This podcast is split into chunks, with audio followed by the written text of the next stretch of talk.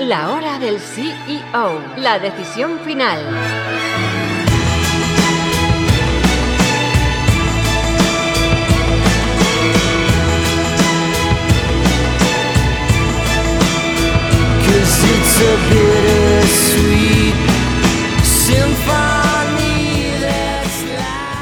¿Qué tal amigos? Muy buenas tardes y bienvenidos a un programa más de la hora del CEO, programa número 913 de Más que una radio, hoy día 18 de febrero del 2021 cuando pasan unos minutos de las 7 de la tarde y hoy nos vamos al mundo de la educación, que la verdad es que es un tema que siempre nos ha gustado mucho, ya sabéis que aquí lo tratamos con mucho cariño porque es la única manera de llegar a algo en esta vida, eh, con educación y formación, mucha formación y más en los tiempos que corren con esta rapidez de cambio que hay, o estás a la última y actualizado, o realmente puedes tener problemas.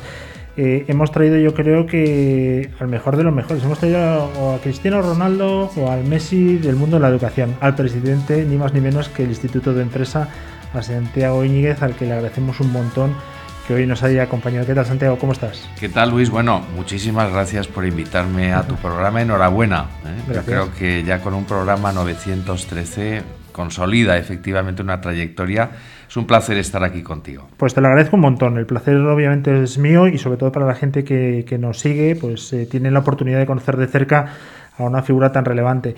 Eh, Santiago, eh, para todos aquellos que digan yo de mayor quiero ser el presidente del Instituto de Empresa, cuéntanos qué trayectoria debes tener, qué cualidades para una institución de tanto prestigio porque claro, esto, esto no es cualquier cosa, estamos hablando de la Champions de la educación. Bueno, yo, yo la verdad es que si miro hacia atrás, tampoco cuando empecé a estudiar o cuando me planteaba que quería ser de mayor, pensaba en convertirme en el CEO o en el presidente de una institución.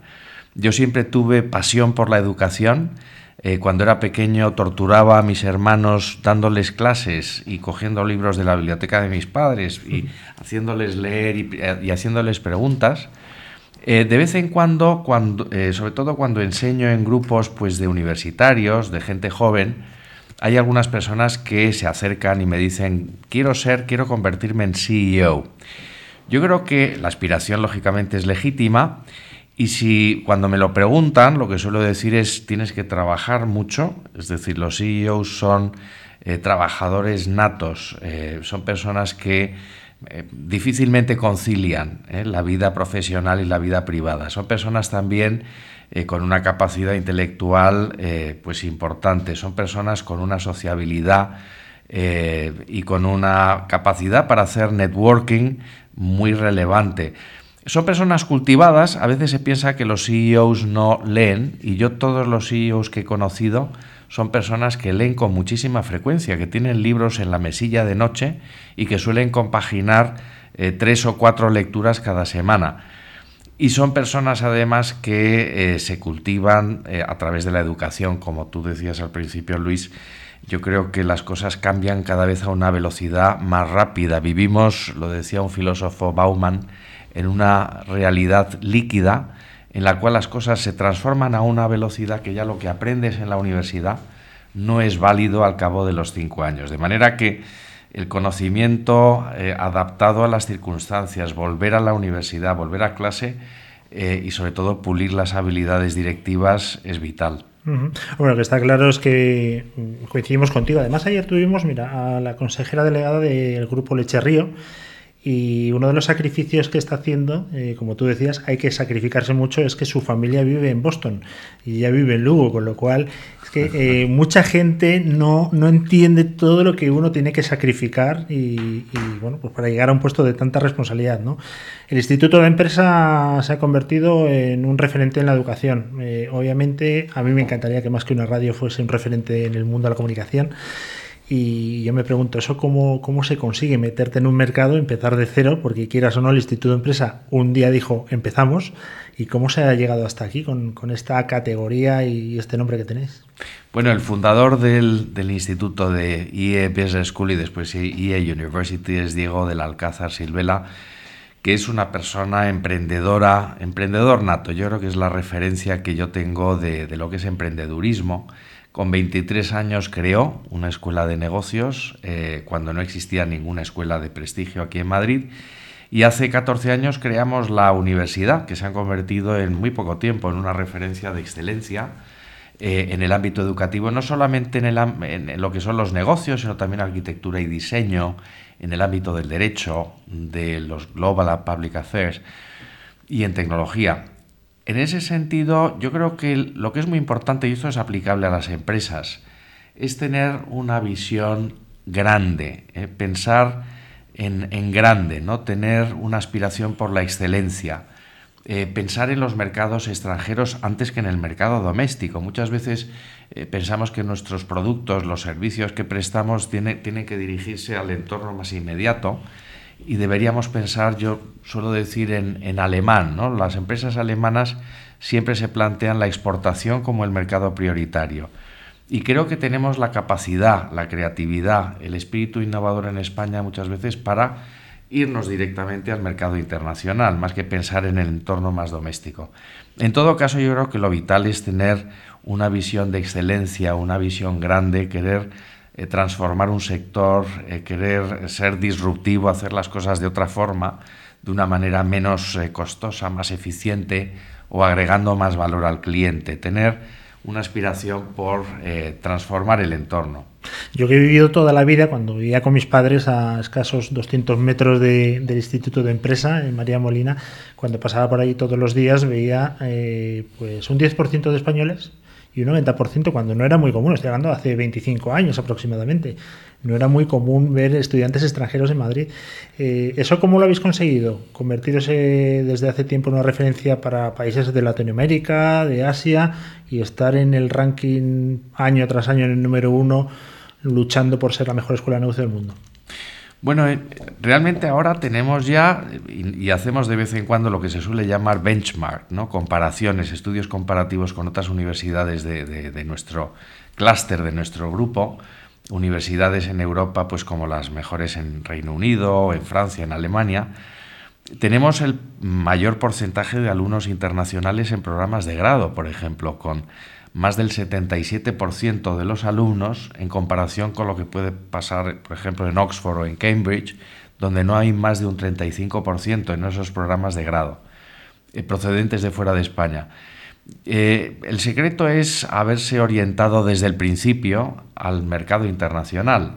Decidimos también impartir nuestros programas por defecto en idioma inglés, a pesar de que el español es una lengua vehicular y que eh, pues hay más de, es la tercera lengua más hablada en el mundo, ¿no? Y a veces la tentación puede ser, bueno, como es la tercera lengua más hablada, yo tengo que impartir mis programas en español para atraer alumnos internacionales. Y sin embargo, la, la lengua vehicular por excelencia del mundo educativo, del mundo, del mundo científico, del mundo de los negocios es el inglés. De manera que para poder atraer a alumnos internacionales hay que utilizar ese idioma, igual que en el siglo XIII, cuando se crearon las universidades, el latín era el idioma común en el que se impartían eh, las, lecciones y el que hablaban todos los profesores. Y luego una mentalidad muy abierta. Eh, Madrid es un destino educativo preferente. Eh, España es el primer destino de, de alumnos Erasmus en Europa. Por lo tanto, si se crean las condiciones adecuadas, podemos convertirnos en destino preferente para eh, muchos estudiantes y gran parte del talento que además de estudiar en España podrían luego crear empresas, generar empleo, eh, añadir valor a nuestra economía. Eh, por lo tanto, yo cultivaría todas las circunstancias que propiciaran esa venida de alumnos y de talento a España. Al final, las personas que, que estudian en un país suelen tener una afección, un, una ligazón eh, con la cultura en la que, han estudiado muy importante. Y en ese sentido yo animaría a universidades, pero también a las empresas, a que ofrecieran sus servicios a todos los clientes, consumidores, estudiantes que existen en Europa eh, y en el resto del mundo, no solamente a los que eh, vienen de América Latina, ¿no? que también, por supuesto, por razones evidentes. hay mucha gente que ha venido aquí a más que una radio y ha hablado de la educación, pero no uno ni dos, ¿eh? bastantes. Y siempre te dicen el mismo ejemplo, que hombre, mm, no les falta razón, pero yo con una persona como tú aquí no puedo resistirlo. Dicen que, comentabas, ¿no? que la universidad siglo XIII eh, y que no ha cambiado nada el sistema educativo, que siguen siendo aulas grandes donde un profesor dicta una clase magistral y los alumnos eh, copian. Eh, como herramienta de marketing y propaganda no está mal, pero luego lo analizas y dices, pues a lo mejor tiene un poco de razón. Yo, creo que hay muchas cosas que cambiar, es cierto, pero creo que la, crítica generalizada al sistema educativo es injusta. Y por poner algunos ejemplos, ¿no? más allá de lo que podamos hacer en EA Business School o en EA University, donde la metodología es muy interactiva y la prueba está en, el grado de empleabilidad muy alto ¿no? de nuestros graduados. Pero si miramos al sistema educativo en España, pues por ejemplo producimos algunos de los mejores arquitectos del mundo. La enseñanza de arquitectura eh, es espléndida y eso se refleja por ejemplo pues en el porcentaje de premios Pritzker, que es el Nobel de la Arquitectura en comparación con otros países del mundo. Somos el tercer o cuarto país con mayor número de premios Pritzker. Eh, o en medicina, estamos exportando médicos, entre otras cosas porque hay números clausus para entrar en, la, en lo que es la profesión activa ¿no? de la medicina, pero estamos exportando médicos al, resto de Europa, al resto del mundo.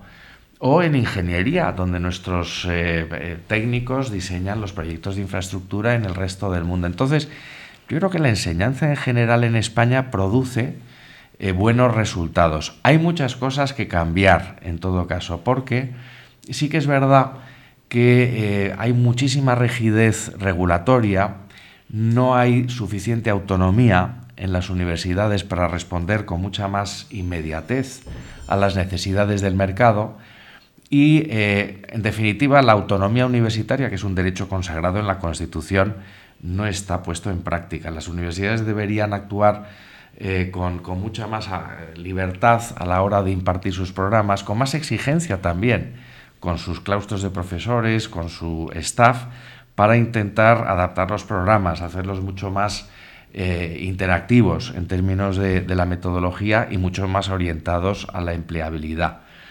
Eh, pero en todo caso yo creo que en general el volumen, por ejemplo, de investigación que se produce en las universidades españolas es alto y en general la calidad educativa, a pesar de las críticas generalizadas, ¿no? yo creo que Muchas veces somos un país un poquito cainita, somos demasiado autocríticos, nunca sabemos eh, elogiar lo que se produce dentro y siempre eh, respetamos mucho más el juicio de las personas que hablan de nosotros desde fuera que el que podemos nosotros emitir desde dentro. Es curioso, por dar un dato, que los mejores hispanistas, ¿no? estudiosos de la historia de España, sean profesores de las universidades de Oxford o de Harvard y no estén en universidades eh, españolas. ¿no? Oye, lo que sí es verdad, eh, Santiago, es que ¿por qué no hemos copiado lo que funciona? Y, déjame que empiece por otra pregunta. Eh, hay que ser muy valiente o estar muy loco cuando tu escuela de negocio es la número uno del mundo o por lo menos en los rankings, estás siempre compitiendo por serlo en tus MBAs. Y hay que estar muy loco para decir, venga, pues voy a montar la universidad. Es un reto que como emprendedor, empresario, te estás jugando muchísimo. Eh, claro, porque no puedes igualar ese número uno compitiendo con los monstruos americanos y esas universidades de fuera que parece que son espectaculares, ¿no? Yo no tengo capacidad, tú sí, por eso te hago la pregunta para decir, oye, estamos tan lejos de los americanos en ese modelo educativo universitario y claro, vosotros habéis tomado el riesgo, es un riesgo brutal, ya te digo. Eh, ¿Cómo os ha ido esa apuesta? ¿Cómo se está yendo? Bueno, yo creo que eh, siempre hay que tener referencias y efectivamente en el ámbito eh, universitario contemporáneo, las universidades norteamericanas pues son referencia de excelencia en investigación, en el tipo de programas que imparten, en la empleabilidad de sus alumnos, en un tema que también nosotros, por ejemplo, en IE University estamos poniendo en práctica, y es no solamente preparar a los mejores profesionales en una carrera específica, sino también proporcionarles una base de conocimiento en humanidades, en las artes liberales, se suelen decir, de manera que se desarrolla también la personalidad. Eh, si miramos cómo es el sistema de estudios norteamericano, allí se empieza por un ciclo de 3-4 años de sus bachelors, ¿no? los grados, son lo que ellos llaman las artes liberales, en las que se estudia pues desde historia, literatura o sociología o eh, cuestiones de tecnología, pero solo en el segundo ciclo de máster es cuando uno se especializa, es cuando uno se convierte en abogado, es cuando uno estudia pues un MBA o es cuando incluso se hace un, un programa especializado de arquitectura. En Europa, sin embargo, desde el siglo XIX el sistema educativo tiende a la especialización desde el principio. Uno se eh, entra en una escuela de ingeniería de minas y es ingeniero de minas desde el primer año de la carrera, cosa que es posiblemente demasiado pedir para eh, muchas personas jóvenes que todavía no tienen muy claro qué es lo que quieren hacer cuando se gradúan. Y además una especialización excesiva no fomenta una serie de habilidades que eh, cultivan la personalidad y que permiten además estar mejor preparado para los retos de la vida. Si yo le pregunto, si yo te pregunto, Luis, ¿cuál de los dos sistemas, el europeo o el americano, produce más emprendedores? La, respuesta yo creo que es evidente. Estados Unidos es un país con un pulso emprendedor impresionante. Y eso ha resultado posiblemente de ese estudio generalista en artes liberales. ¿no? Entonces, yendo un poco a, lo que comentas, ¿cómo se consigue eh, el, tener una posición de relevancia a pesar de la competencia feroz de otras universidades con muchísimos recursos, además? Yo creo que tampoco hay que replicar exactamente el modelo norteamericano. Si nosotros comparamos los presupuestos de una universidad norteamericana con los que tiene una universidad europea, allí lo que ellos llaman los endowments son inmensos. Las, los ingresos generados por donantes, ¿eh? porque hay una cultura de fundraising, ¿no? de giving back, de devolver a la sociedad lo que uno ha recibido. Pues en el caso de, eh, por ejemplo, la Escuela de Negocios de Harvard es un endowment de más de 4 billones de dólares, lo cual le permitiría no abrir las puertas en septiembre, cuando empieza un curso. ¿no? Podrían vivir de los, de los retornos que genera esa inversión. En Europa, sin embargo, tenemos que enfocarnos en las actividades que hace la universidad, porque vivimos de los ingresos generados por las operaciones y eso nos hace ser más eficientes, más orientados al mundo profesional, hacer las cosas de otra manera distinta. Mm, lo que cuesta, por ejemplo, producir un paper de investigación en el IE Business School es eh, pues casi una décima parte de lo que cuesta en Harvard Business School. Entonces, eso es eh, indicador de que hay más eficiencia, más orientación al mundo profesional y que nuestra gente es, en el fondo, más competente. De todas formas, me imagino que con un ministerio de universidades esto tiene que funcionaría como un tiro, ¿no? Ironía on para la gente que no Dice, ¿un ministerio de universidades aquí o allí? Aquí, aquí. Bueno, tenemos ministerio de universidades, como sabes, separado del ministerio de educación y separado del ministerio de ciencia. ¿Eh? y tecnología, lo cual genera una cierta disfuncionalidad. Pero eh, en todo caso, bueno, yo creo que hay planes. Yo, yo creo mucho más en las iniciativas, como suelen decir los americanos, bottom-up. No tanto top-down, es decir, las, las iniciativas legislativas. O sea, lo mejor que se podría hacer es dejar que la universidad fuera verdaderamente autónoma y libre y que adaptara su sistema de estudios a las necesidades del mercado, que estuviera mucho más cerca del mundo de la empresa, eh, que eh, pudiera decidir qué programas imparte, que tuviera autonomía también presupuestaria ¿no? y que dependiera más de los ingresos, por ejemplo, de iniciativas público-privadas y no solamente del presupuesto eh, que, se le asigna desde el gobierno. ¿no? Entonces, bueno, yo casi mejor que tener un ministerio que, lo, que existe y que, y que es necesario para supervisar la calidad, yo creo que es preferible dotar de muchísima más autonomía al sistema educativo. Bueno, yo creo que ha respondido también al principio mm, diciendo separación entre ciencia, educación y universidades, ¿no? Cuando tenía que estar todo en un pack y ser uno. El plan Bolonia nos ha matado porque yo el otro día hablando con un amigo que sus hijos están estudiando y tal, y que está estudiando el mayor, y me decía, pues no tengo ni idea de estos grados que hay nuevos ahora una devaluación a la formación bestial porque ahora salen grados, y perdóname la expresión, como champiñones y no sabes ni lo que hacen. Es decir, ni el padre sabía muy bien de algo de derecho porque es con 45 cosas más. Digo, ¿está haciendo 45 carreras? No, no, es una, pero Y digo, esto no se ha devaluado un poco, ¿no? ¿Se nos ha ido de las manos o, o es así? Tiene que ser así. Yo, yo, creo que el plan de Bolonia en el fondo se ha implementado en un 10%.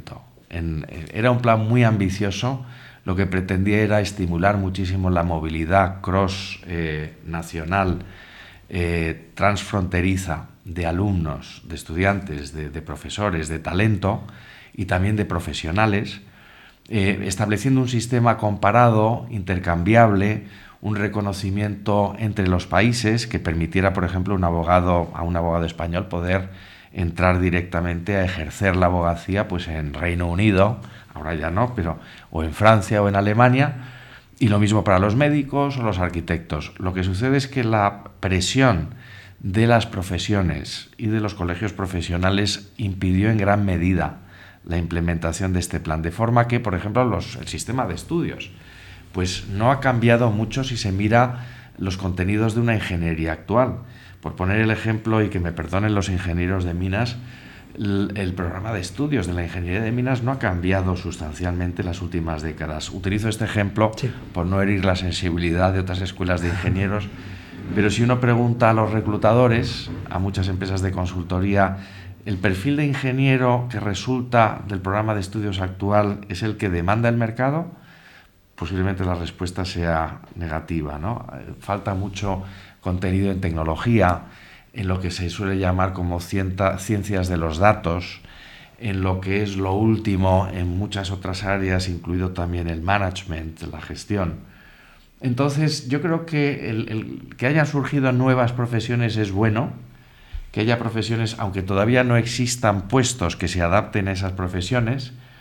Insisto también en la importancia de tener una formación generalista y luego ya pasar a la especialización que ese sería posiblemente el tipo de estudios que desarrollaría mejores profesionales, pero también ciudadanos globales.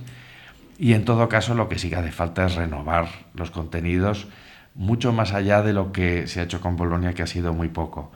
Bolonia se ha quedado en prácticamente implementar el cambio de los dos ciclos, grado más máster, pero ni se ha implementado un sistema de acreditación internacional, ni el reconocimiento mutuo, ni eh, verdaderamente el impulso de, de una eh, profesionalización transfronteriza que permita a los graduados eh, trabajar en cualquier país de Europa. De todas formas, con el sistema actual, el Instituto de Empresa y otros muchos tenéis que estar súper contentos porque sí o sí un profesional, si quiere formarse en la gestión, tiene que ir de cabeza al MBA del Instituto de Empresa. Si quiere optar realmente a hacer una carrera competitiva, porque lo hemos vivido. Eh, ya no solamente sirve el MBA, sino que además tiene que ser en una escuela de reconocido prestigio, porque si no tienes vetados los, los accesos a ciertos puestos directivos. Esto es así, ¿no? Bueno, yo, muchas gracias por, por, el elogio. Estamos contentos por el tipo de, de, graduado que sale de nuestra escuela y de nuestra universidad, porque son profesionales bien preparados, tienen esa formación genérica también en habilidades que les permite ser muy emprendedores. No son personas, eh, o al menos eso intentamos, que se consideren los másteres del universo.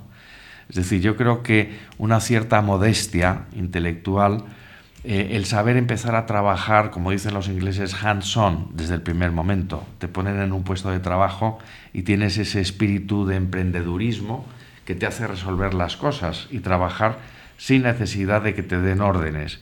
Entonces son cualidades que yo creo que el mercado demanda hoy en día. Eh, yo creo que desde hace tiempo ya eh, no se cuenta con ese espíritu funcionarial que si yo miro pues tres décadas atrás es el que muchos graduados tenían la idea de hacer una oposición o entrar a trabajar eh, como funcionario y tener un puesto seguro de por vida. ¿no? Yo creo que la idea de, eh, de ser una persona abierta al cambio, saber que durante nuestra carrera profesional vamos a cambiar de sector cuatro o cinco veces, de empresa pues otras tantas, y posiblemente de carrera y que tendremos que volver a la universidad y, adaptar nuestros conocimientos y habilidades durante tantas veces, todo eso es importante y los jóvenes yo creo que hoy lo tienen mucho más asumido que lo que eh, pasaba en las generaciones anteriores. Eh, ¿Qué va a pasar en España dentro de 10 años? Lo estáis estudiando y me explico. Eh, están, ahora hay una nueva ley que se va a poner en marcha donde un chico a lo largo de su trayectoria académica puede pasar eh, suspendiendo año tras año sin ningún tipo de problema.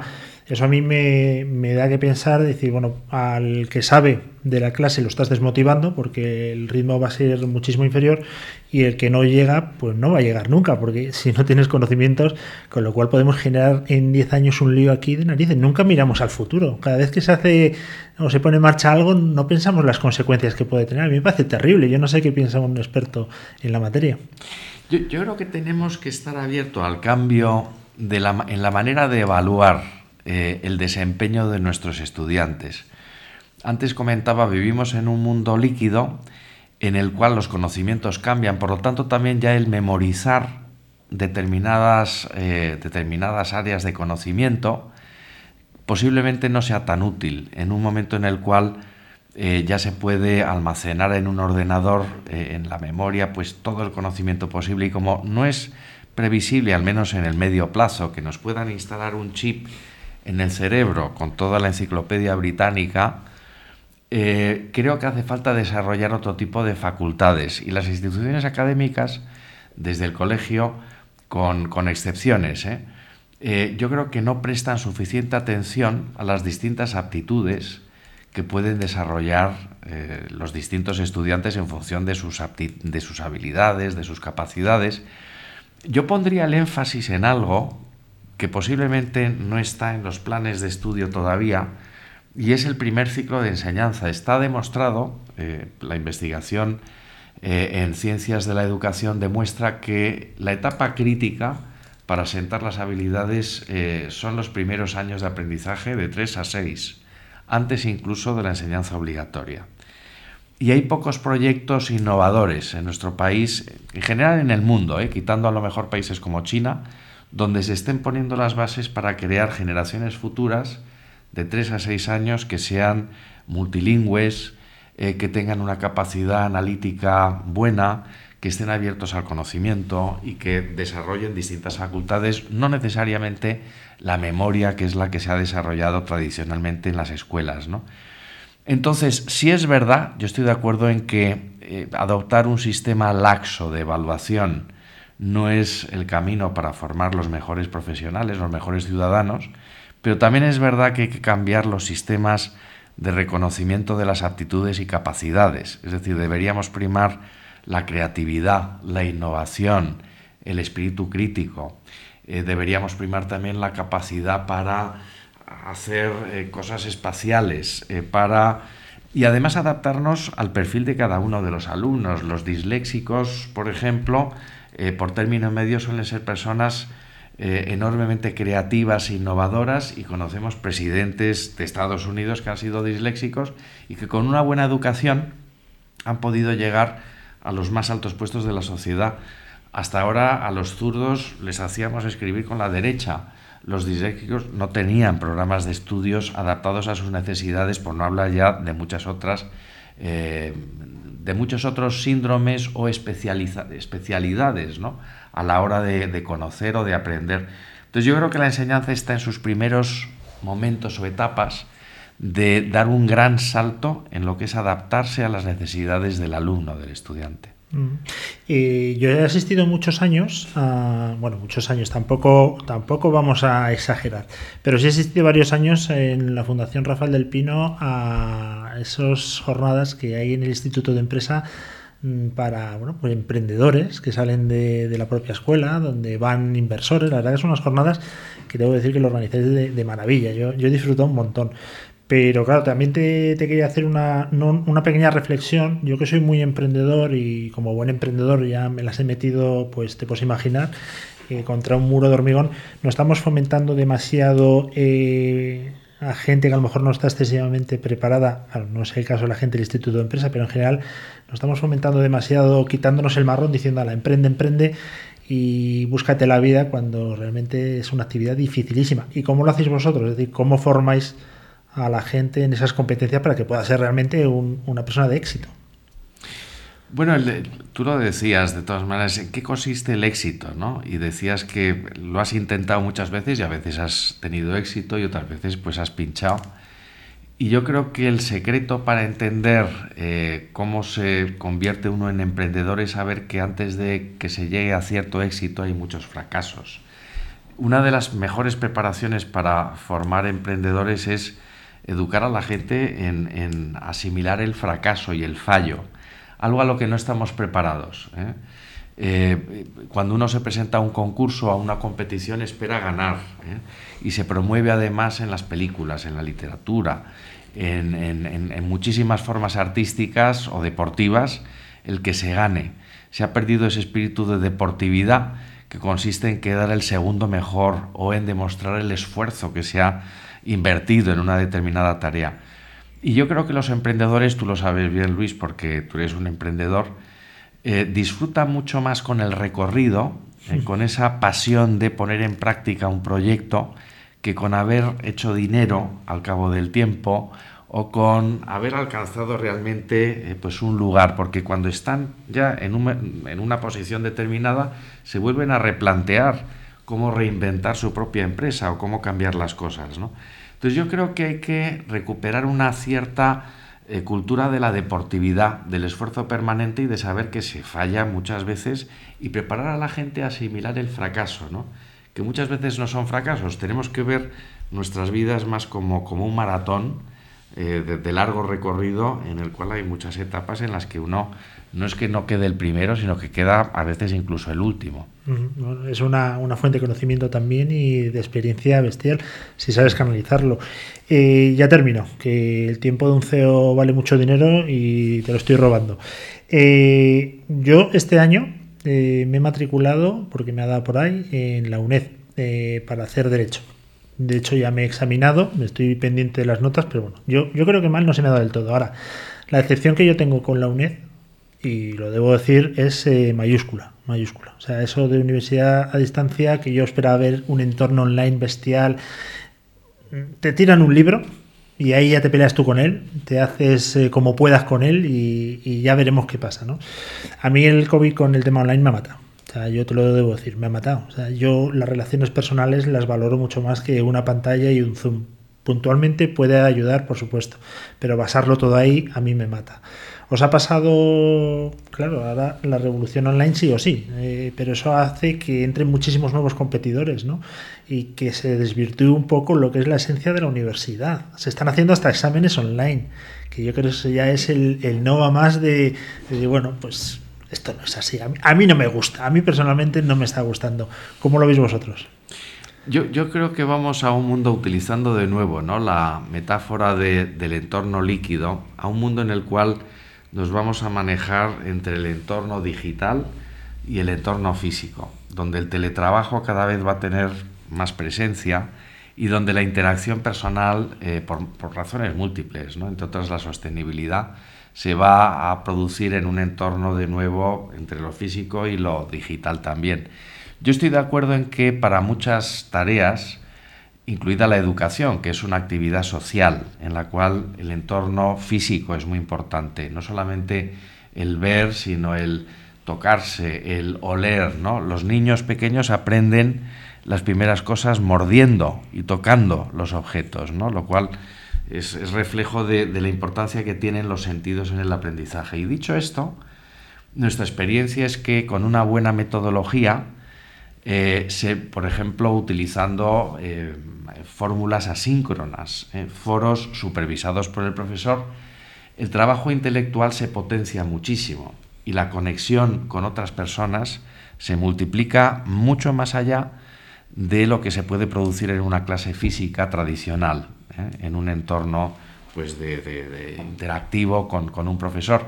No estoy diciendo que no sea necesario, sigue siendo, muy importante ese feedback animal ¿no? que se tiene en una clase, pero la interacción digital eh, luego ensancha, alarga el momento educativo y hace que se eh, pueda conocer mucho mejor, por ejemplo, al resto de tus colegas. Lo hablaba ayer precisamente con el presidente de una empresa Kuwaiti, que es alumno nuestro, y que me decía que había implantado los métodos eh, híbridos que ponemos en práctica en nuestros programas y que en la empresa pues está funcionando también muy bien para discutir, por ejemplo, un presupuesto, en vez de la típica reunión en la cual normalmente los más extrovertidos son los que hablan más y emplean más tiempo y hablan antes y no dejan hablar a los demás, si uno pone en práctica esa discusión en un foro, eh, se da cuenta de que hay más interactividad, de que los más introvertidos, que a veces son los más creativos, son los que más contribuyen y la solución agregada es mejor. ¿no? Entonces yo creo que la, la mejor manera de trabajar o de enseñar o de aprender en el futuro va a ser híbrida. Va a ser una mezcla de las dos cosas, pero por supuesto que yo creo que eh, ese entorno físico eh, es, fundamental. Somos animales racionales, pero la parte animal todavía eh, tiene un peso muy importante. Es importantísimo. Bueno, yo en el Instituto de Empresa he hecho un curso corto de, de, Corporate Finance ya hace mucho tiempo y como curso bueno, pues más largo ¿no? de posgrado he estado en el IS y sí te debo decir que lo que más me ha gustado, si me preguntan, pues ni el temario, ni las instalaciones, eh, ni nada por el estilo. Lo que me ha gustado son los alumnos, esos contactos que tengo ya para toda la vida y que me imagino que vosotros también fomentáis, porque lógicamente quien va a una escuela de estas, pues es una persona que se entiende que se esfuerza y que quiere ser algo en la vida, ¿no? Estás haciendo una inversión importante de dinero, con lo cual no la quieres tirar y al final creas unas relaciones que son en online, yo no lo veo. Es que por mucho que me intentes convencer, yo, yo no lo veo. No sé, vosotros el alumni me, imagino que es fundamental, ¿no?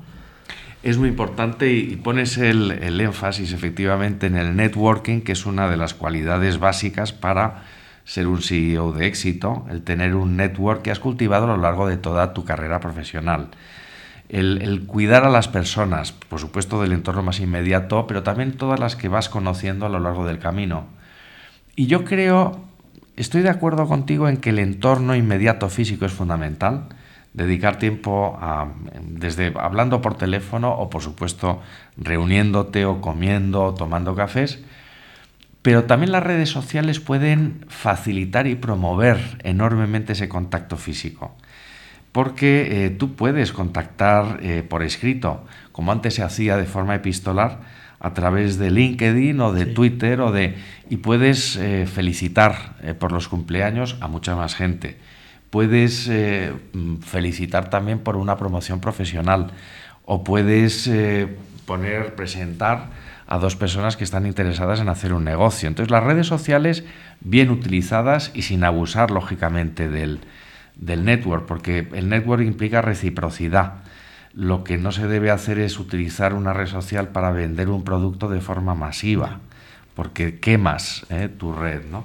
pero sí que siempre puede haber, habiendo una cierta reciprocidad y equidad, yo creo que las redes sociales pueden ayudar muchísimo a ampliar ese network. Te prometo que esta es la última. Es que siempre digo que es la última, pero luego es una que tenía que apuntada. La formación in company en España nunca ha funcionado bien, ¿no? Yo creo que las empresas tienen que invertir más dinero en formar a sus cuadros ¿eh? y sobre todo tener en cuenta que el futuro eh, pasa por la formación continuada porque vamos, bueno, vosotros, sobre todo vosotros que sois jóvenes, vais a vivir pues 120 años, previsiblemente, de forma que la edad de retiro inevitablemente, si es que existe retiro como lo conocemos hoy, se va a retrasar pues mucho más allá.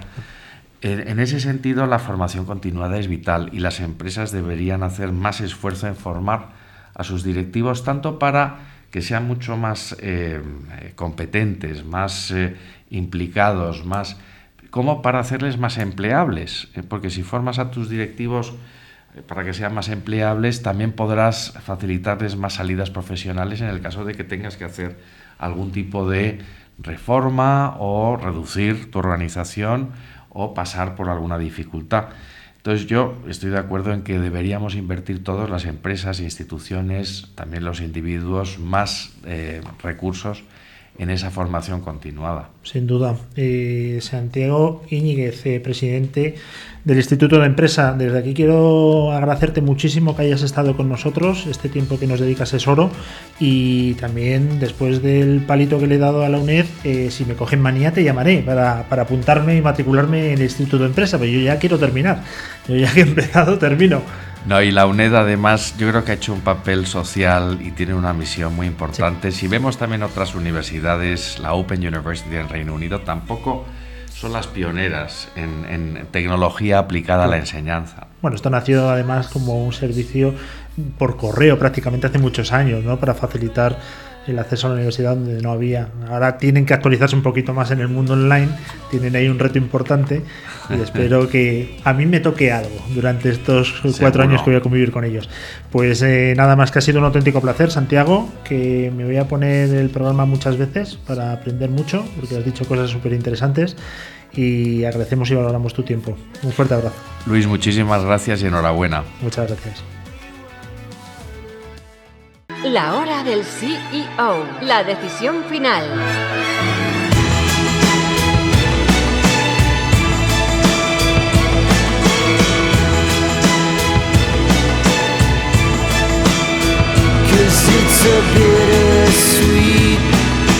symphony that's loud.